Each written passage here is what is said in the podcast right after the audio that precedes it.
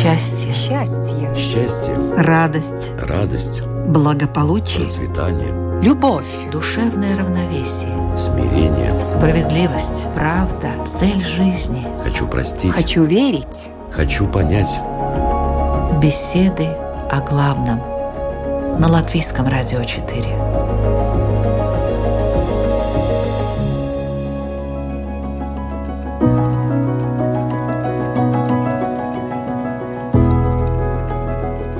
Такое похвала и чем она похожа на клевету? Хотя это, казалось бы, очень разные вещи. Можно сказать, диаметрально противоположные. Ведь всем известно, что похвала – это положительный отзыв о человеке, а клевета – отрицательный. Но не все так просто, как кажется на первый взгляд. Где-то прочитала, что яд похвалы, особенно похвалы незаслуженной, как и яд клеветы, проникает в кровь человека, заставляя ее бурлить и пениться и отравлять его разум. Достаточно яркое сравнение и резкое суждение, но есть ли в нем правда? Полезно ли хвалить людей и как не перейти грань, за которой похвала уже не воспринимается таковой, а становится обязанностью хвалившего? Как не попасться на удочку похвалы лести? Как не заморать себя в клевете по самые уши? И действительно ли нам так важно, чтобы другие оценивали наши поступки, достижения и промахи? «Хвалу и клевету приемли равнодушно и не оспаривай глупца», писал Александр Пушкин. Возможно ли? Сегодня в беседах о главном мы рассмотрим этот вопрос с раввином Исраилем Айзеншарфом. Добрый день. И лютеранским пастором Каспаром Симоновичем. Здравствуйте.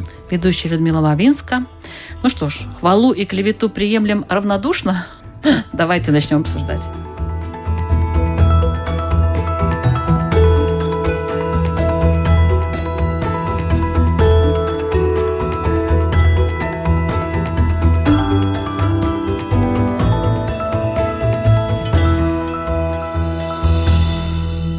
Может ли такое качество, как гордыня, быть связано с похвалой и клеветой? Если да, то как? Еврейская традиция видит в этом кражу понимания. То есть украсть можно не только имущество или время, или личные данные, но украсть можно понимание. И кража понимания – это гораздо более распространенная вещь, чем кажется на первый взгляд. Так вот, хвала от лести отличается именно в пункте кражи понимания. Если хвалить незаслуженно, чрезмерно, не того, кто заслуживает, то есть не адресно, то эта хвала превращается в лесть. И тогда это вид манипуляции. Если же э, хвала – это признание, то отсутствие хвалы тоже может быть видом клеветы и злословия – то есть, если человек заслуживает, а его не хвалят, то надо посмотреть на целеполагание. А почему его не хвалят? Если похвала связана с признанием и признанием ответственности, то тогда этого человека надо поощрить еще в каком-то смысле. И тут возникают проблемы. А готовы ли его поощрить за то хорошее, что он заслуживает? Или нет? И таким образом молчание может, неважно, не передача каких-либо данных. Молчание, письмо – это не суть.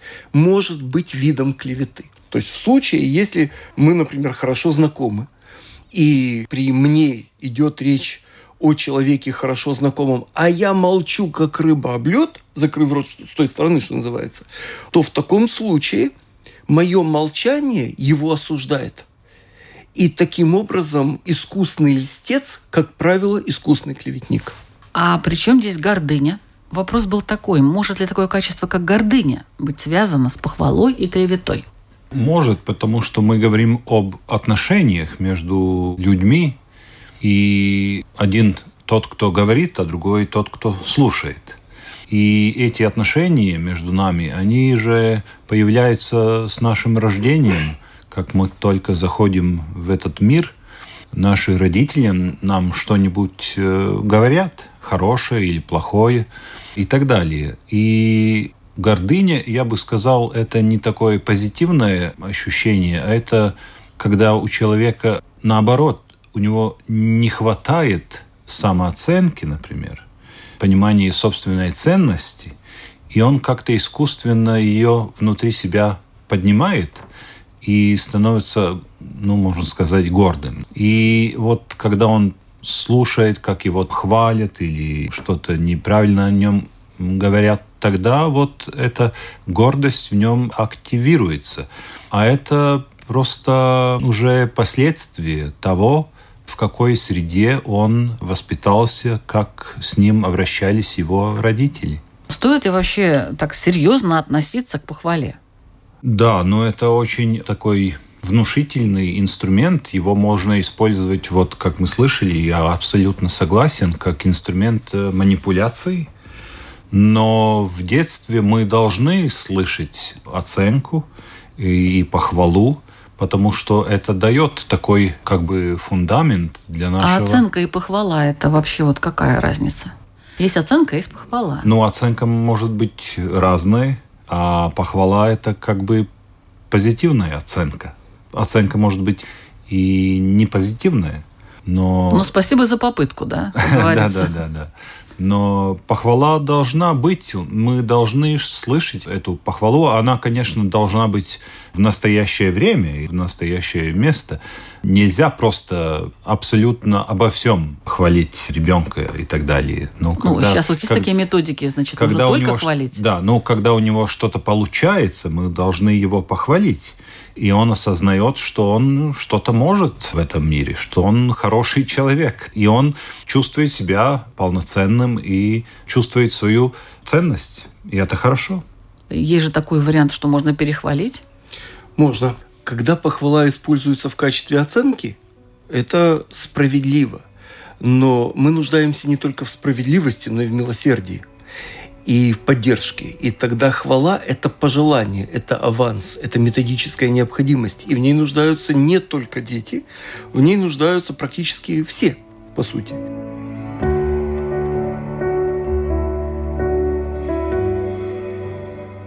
Поскольку никто из нас не ангел и не бес, то в таком случае у нас размазано достаточно много и хорошего, и плохого по личности.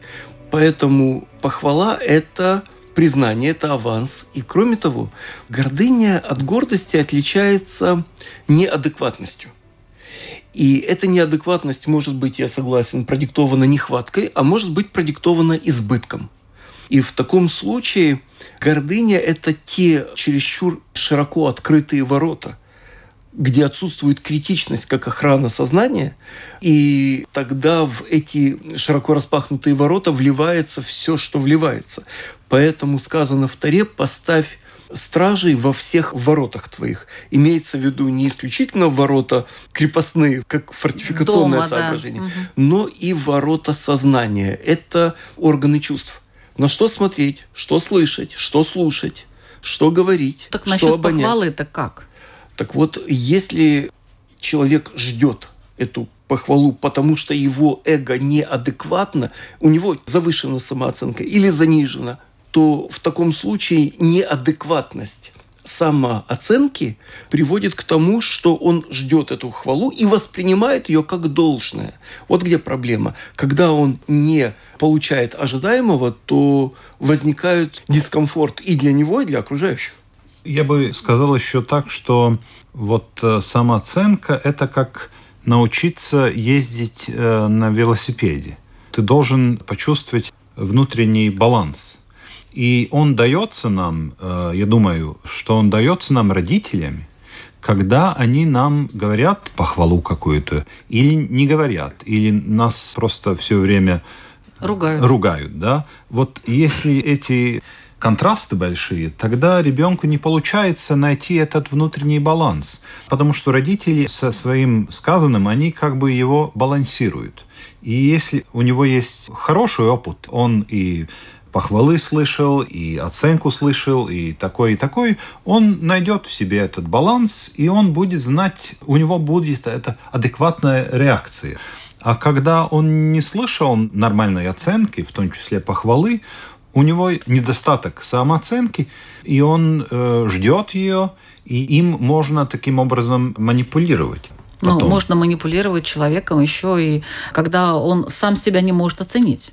Вот. Ну да, потому что у него нет этого внутреннего баланса. Он не знает, как себя вести, что о себе думать, у него просто этого нету. Ну, как это вырабатывается? Только похвалой или там наказанием? Или все-таки как-то он самостоятельно... Вот я построил этот домик, я его хорошо построил, да? Меня могут похвалить, не похвалить за это, но мне вот он нравится, и он хороший, и все.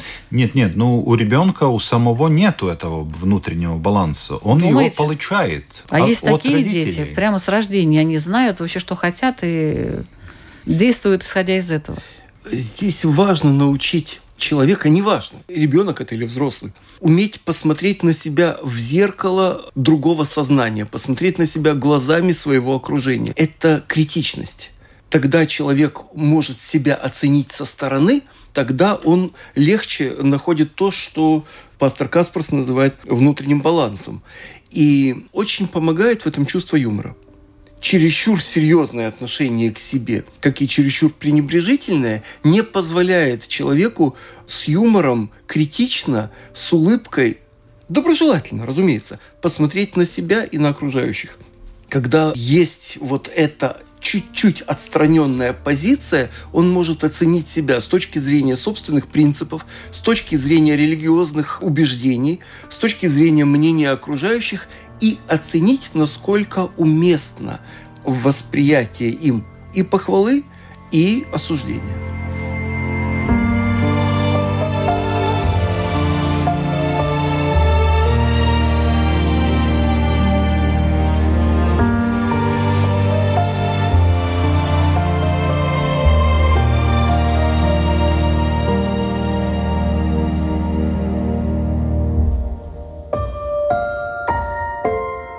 Но вот некоторым людям очень нравится, чтобы их хвалили. Прямо очень. Прямо они вот нуждаются в этом. А некоторым все равно.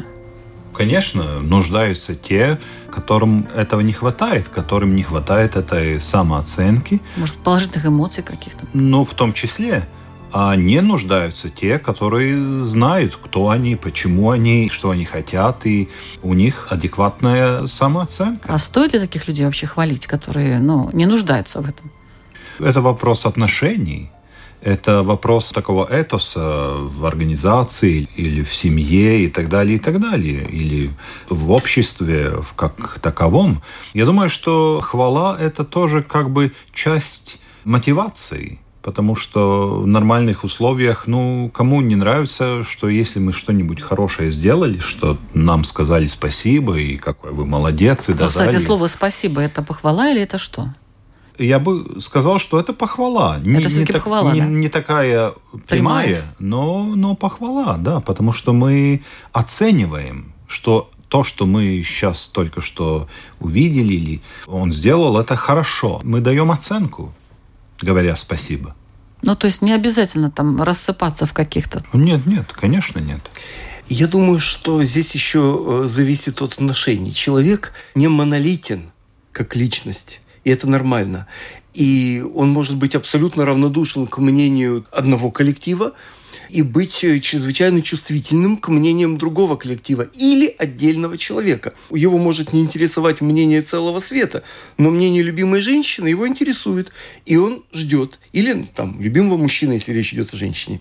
И тогда его скажем, железобетонная скорлупа или там защита, она оказывается иногда с очень мягким подбрюшьем, и это стоит иметь в виду. То есть есть два вопроса. Надо ли вообще хвалить самого себя? Как говорят, никто не похвалит, сам себя не Да. похвалишь. Люби ближнего своего, потому что он как ты. Если ты умеешь любить себя и похвалить себя, так же, как и поругать себя, кстати, то в таком случае это внутреннее обоснование для взаимодействия с миром, с другими людьми. Таким же образом мы можем и оклеветать сами себя. Да. Мы можем ругать сами себя и недооценивать сами себя. Так что надо, да. Это надо. А вот э, зачем хвалить других? Здесь вопрос, смотря каких других. Здесь вопрос целеполагания.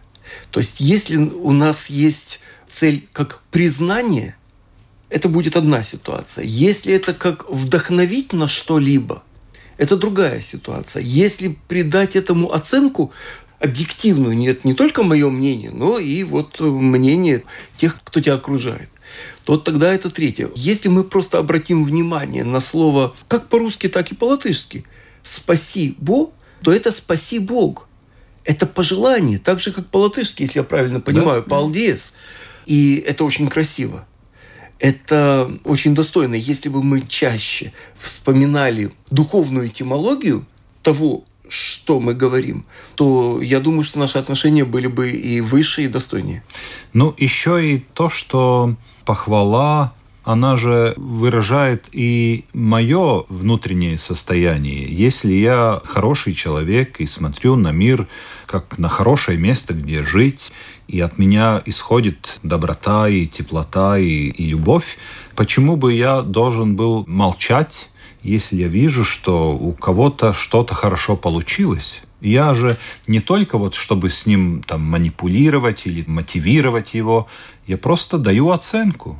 Вот вы там хорошо сделали это, вот у вас там красивые туфли, вы там выбрали себя то и то хорошее. В социальных сетях, вот, допустим, поставил человек фотографию, да, куча например. лайков, например. Да, сердечек там посылают ему и так далее. Хорошо. Но это, это действительно вот эти люди так относятся? Или это а просто это уже формально? Другое. Это уже другое. Какая их мотивация, да. это уже другое. Это сам может себе сказать, почему я поставил там лайк или сердечко. Но если я такой человек, и мне нравится эта фотография, почему бы не поставить этот лайк? Некоторые очень ценят свои лайки и не ставят просто так. Надо еще их лайк заслужить. А другие люди наоборот, прям раздают эти лайки направо и налево и как бы не стесняясь. Ну вот это как э, различие между собакой и кошкой, да? Наверное.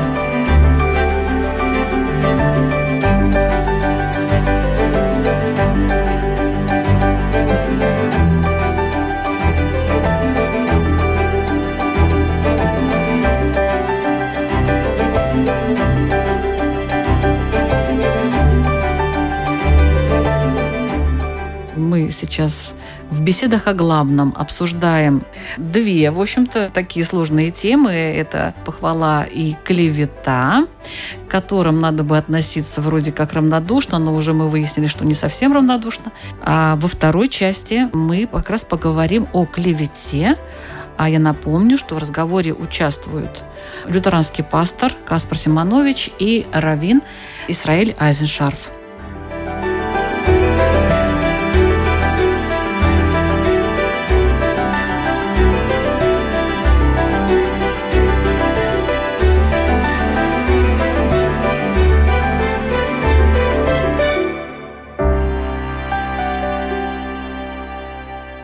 Что такое вообще клевета? Это так распространено прямо сильно или это такое редкое явление? Ну, это очень распространенное зло. И э, много книг посвящено ему, и, и много историй с этим связано. Но э, еврейское представление о клевете несколько шире. Дело в том, что клевета – это ложь. Но... Ложь непростая. Ложь непростая. Но можно эту ложь транслировать через правду. И это гораздо хуже. То есть в таком... А пример какой-то можно Пример, сказать? конечно. Есть в Таре такое э, высказывание «не ходи торговцем сладка». Что это значит? Ну, вот эти вот комивояжеры, которые переходили из дома в дом, в каждом следующем доме рассказывали, что они видели в предыдущем. Это называется «не ходи сплетник», переводится в Таре «не ходи сплетником в своем народе».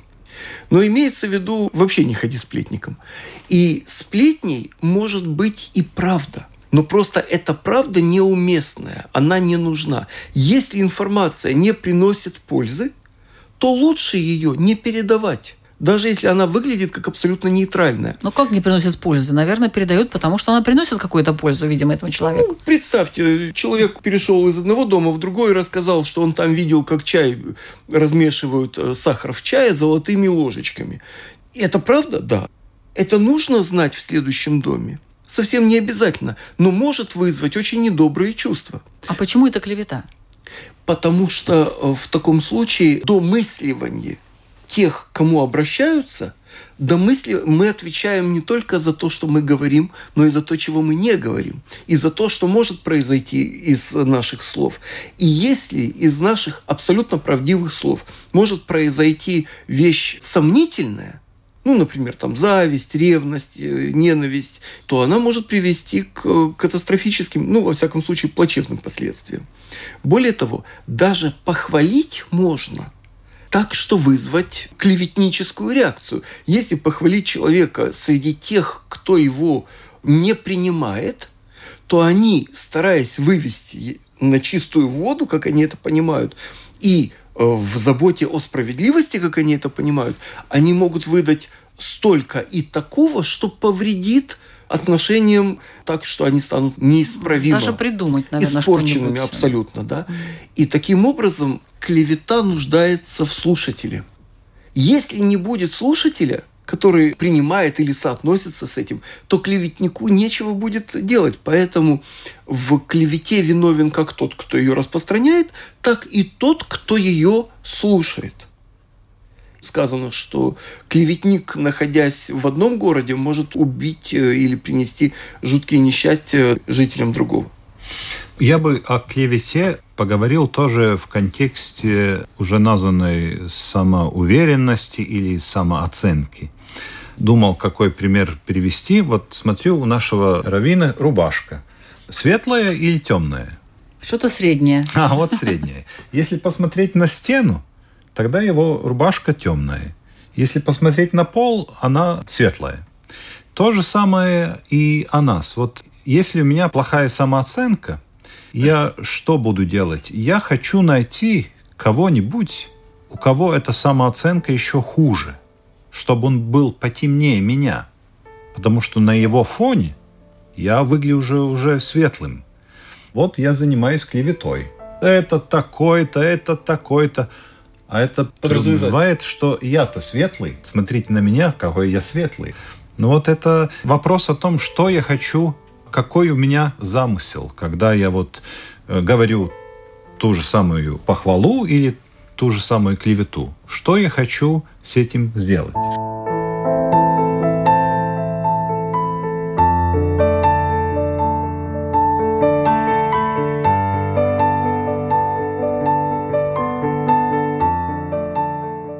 Вот э, клевета и нравственность. То есть клеветник всегда безнравственный, он уже находится на нижней ступени всего этого. Или все-таки тут какая-то более сложная связь? Нет, человек, который говорит только похвалы, он же может быть Льстецом. Льстецом, да? да. Трудное слово. Но как его оценивать? Это то же самое. Что мы хотим с этим сделать? Это только инструмент. Похвала или клевета – это инструмент. Что с ним сделать? Можно оба эти инструмента и использовать... В негатив? Да, да. А как клевету в позитив использовать? По-моему, никак. Клевету в позитив наверняка нельзя, да. Клевета уже это клевета. Там ее... Или можно, как у нас там в Торе? В Торе обманывать запрещено. Но если обман ради спасения, то он принимается. Например, когда Бог пришел к Аврааму и сказал, что у тебя родится через год, то Сара, его жена, находясь в шатре, то есть за стенкой, она, написано, посмеялась в сердце своем, она даже не вслух. И подумала, мой муж старый, и я старая, кто у нас может родиться? И тогда Бог ей ответил, а почему Сара засмеялась и сказала, я старая, есть ли что чудесное для Бога? То есть он не продолжил ее мысли, а полуправда – это вид лжи. То есть таким образом ложь может быть ложью во спасение отношений, скажем, между мужем и женой. Или если прибежали и спросили, видел ли ты такого-то, а вопрос связан с тем, что за ним гонится, то правду сказать – это убить человека. А кроме того, например, есть в Таре такой момент, когда фараон велел топить э, еврейских мальчиков. Сначала убивать, а потом он велел топить. И когда он велел убивать, а акушерки не выполнили его приказ – то он был в претензии к ним. И что они сказали? Что еврейские женщины, как самки животных, рожают раньше, чем к ним придет, и все здоровы.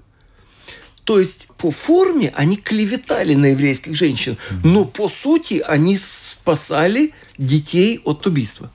Абсолютно, от смерти. Абсолютно согласен, что вот клевета – это активная ложь. Но мы можем спасти кого-нибудь, да, мы вот говорим что-то плохое о нем и так далее, но мы хотим это, чтобы его спасли. пример а возможно ли неосознанно оклеветать человека? Человек говорит, ой, вы знаете, я это сказал, но не приходя в сознание. Просто, вот знаете, как-то вот вообще не соображая ничего, сказал. Можно, можно, но тогда надо очень не соображать. Потому что мы же учимся разговаривать, и мы очень тонко чувствуем ситуации, людей, контекст. Мы очень тонко это чувствуем. И надо очень не соображать, чтобы сказать что-нибудь, а потом говорить, ой, вот как-то не соображал. Ну, то есть это такая хитрость, да? ну, немножко, я думаю, и- что в большинстве случаев, да.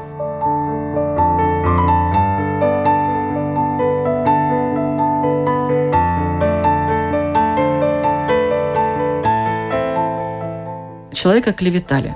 Что ему делать? Как позор этот смыть? Потому что, ну, это же очень неприятное чувство. Надо посмотреть в контексте ситуации. Если оклеветали в той области, в которой чем больше будет оправдываться, тем хуже будет выглядеть, тем убедительнее будет клевета, то тогда это не имеет смысла. И тогда самым лучшим ответом на клевету будут дела, а не слова.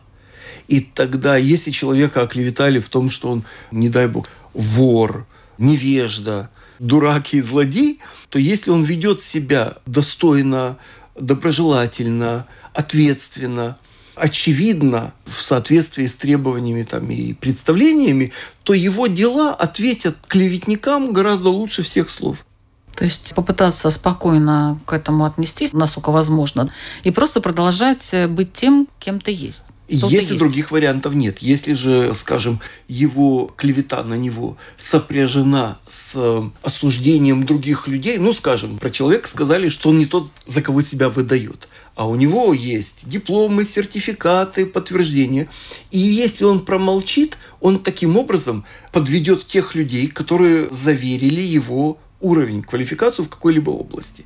И поэтому он не, даже не в заботе о своем имени, а будучи ответственным за репутацию тех, кто с ним связан, он вынужден принимать решения, отвечать и действовать. Ну вот вы говорили, что есть люди, которым не нужна похвала.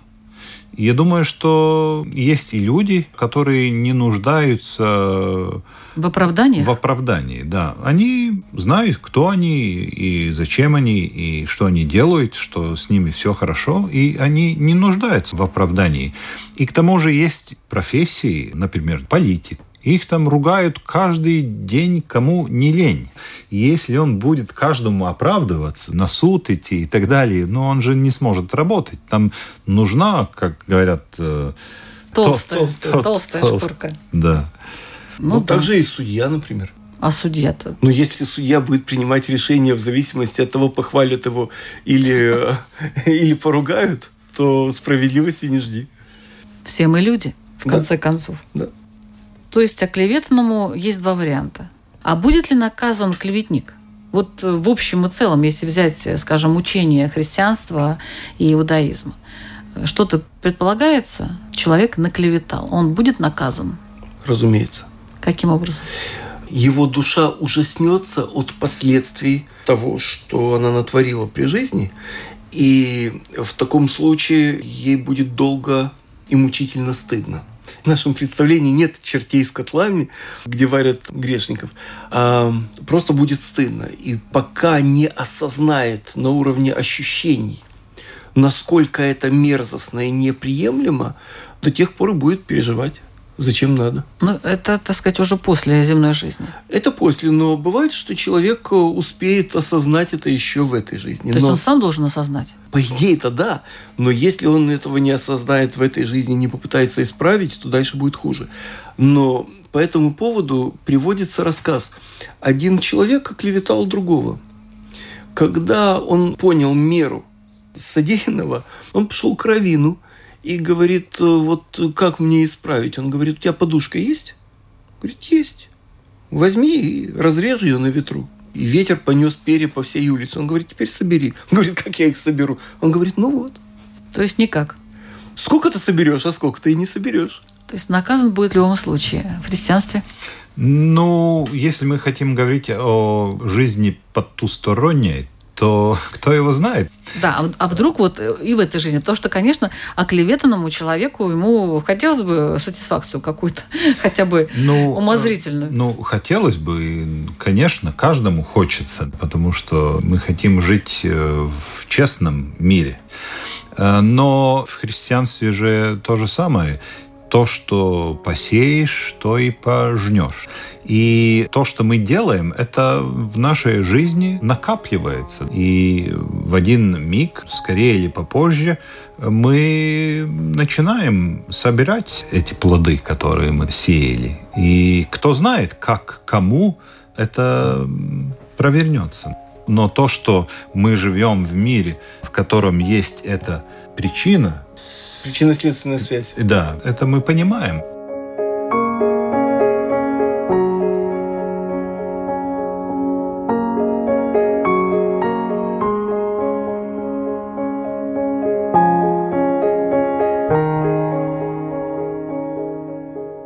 Можно ли изменить человека, склонного к клевете? Если человек сам готов меняться. Если он готов меняться, то помочь ему можно. Если он сам меняться не готов, то сделать это за него совершенно нереально. Я уверен, что люди меняются только в одном случае, в большинстве, только в одном случае через боль. Мы просто так не меняемся. Только когда что-то очень радикальное с нами происходит, тогда мы задумываемся.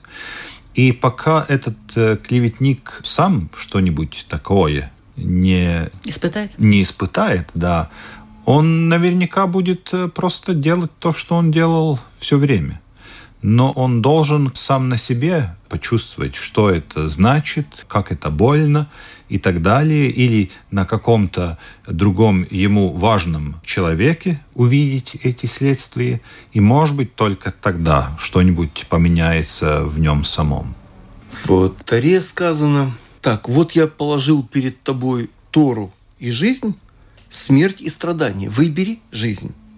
То есть на то и даны э, боговдохновенные тексты, Торы и не только пророков, чтобы человек не обязательно пропускал это через проблемы своей биографии и окружающих, а чтобы попытался осмыслить и спланировать э, свою жизнь, свою речь. И таким образом говорится, что все делают ошибки. Умный учится и на своих, и на чужих. Обычный человек учится на своих. Все остальные ни на каких не учатся.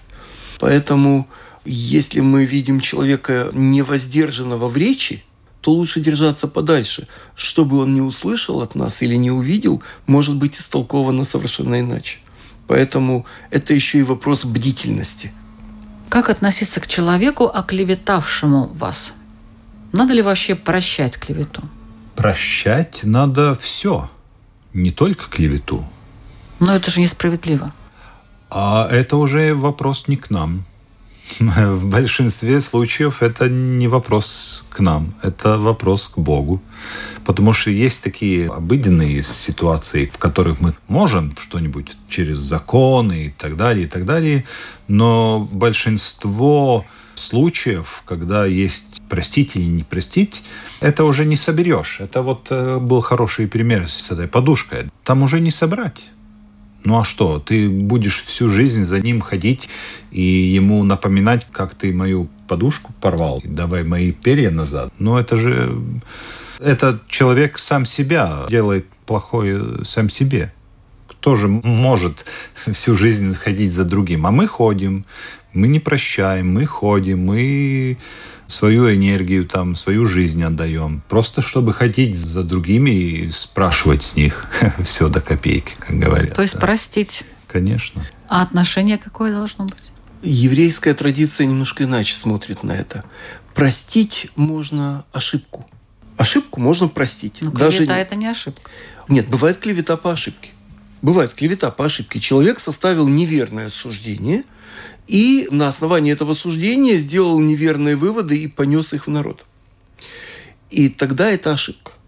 Если же это злонамеренное действие, то есть это преступление, чем отличается ошибка от преступления? Если это злонамеренное действие, то это преступление.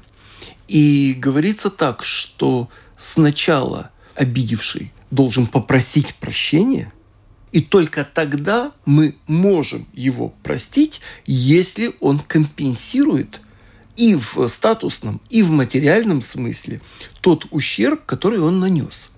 Или мы будем готовы принять ту компенсацию, которая, даже если она не полная. А после этого он должен идти к Богу. Обращаться к Богу с просьбой о прощении. Предполагается, что пойти э, сначала э, оклеветать человека, а потом обратиться Молиться, к Богу, да, извини, говорить, пожалуйста, да-да-да. да, этот номер у евреев не проходит. Надо компенсировать, а уже потом То есть в этой жизни в все в должно этой- произойти. В этой жизни прямо вот монетизировать процесс. А если он этого не делает, то что? Если он этого не делает, то тогда к нему можно обратиться, что это неправда, призвать его к ответственности лично. Если он отказывается, то это его отношение с Богом. И на самом Ну, деле И о прощении. они, нет тогда прощения человеку. прощения? Нет, тогда человеку не прощают. Ему могут простить, если это ошибка. Ну, я понял, понял. Но если это злонамеренное, то ему не прощают. И И я всю жизнь сам живу с этой непрощенной ситуацией. нет, я ее передал Богу, А, И дальше, поскольку Бог создатель всех душ, это уже не моя проблема. ага. Все.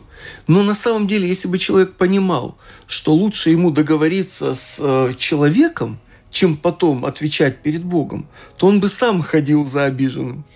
На этой оптимистичной ноте мы закончим нашу программу, и только остаются ваши вопросы, уважаемые участники. Напомню тему «Хвала и клевета». Надо ли принимать это все равнодушно? Но мы уже поняли, что тут все сложно. Но в общем и целом надо себя как-то спасать и помогать самому себе выйти из этой ситуации, что бы ни происходило, и сильно не реагировать ни на то, ни на другое. Но все-таки ваши вопросы. И первый вопрос задает лютеранский пастор Каспар Симонович. Я бы хотел э, призвать слушателей, когда мы кого-нибудь хвалим или занимаемся клеветой, говорим ложь и так далее, на миг задуматься, а почему я это делаю? Почему я говорю что-нибудь хорошее другому человеку? И почему я говорю что-то плохое о другом человеке? Пусть каждый для себя сделает выводы, но задуматься немножко об своей мотивации, почему мы этого делаем. И, скорее всего, это связано с самим человеком, да. Это все это внутренняя наша, Да. наша потребность. Это Да. не из-за того, что они такие хорошие и плохие. Это не объективная оценка, а это мы что-нибудь сами с собой делаем. Решаем свои вопросы. Хорошо, свой вопрос задает э, Равин Исраиль Азеншарф. Вопрос простой. Чтобы каждый человек хотел, чтобы в нем оценили как хорошее, и за что он готов попросить прощения, и какую цену он готов за это заплатить. Спасибо. Это была программа «Беседа о главном». Мы звучим по средам в 2 часа дня на Латвийском радио 4. Вы можете нас слушать и в подкастах. И надеюсь, что эта программа вам тоже помогла в вашей жизни. Ведущая Людмила Лавинска. Всего вам самого-самого доброго. Счастье, Счастье, Счастье, радость, радость, благополучие, процветание, любовь, душевное равновесие, смирение. справедливость, правда, цель жизни. Хочу простить, хочу верить, хочу понять. Беседы о главном. На Латвийском радио 4.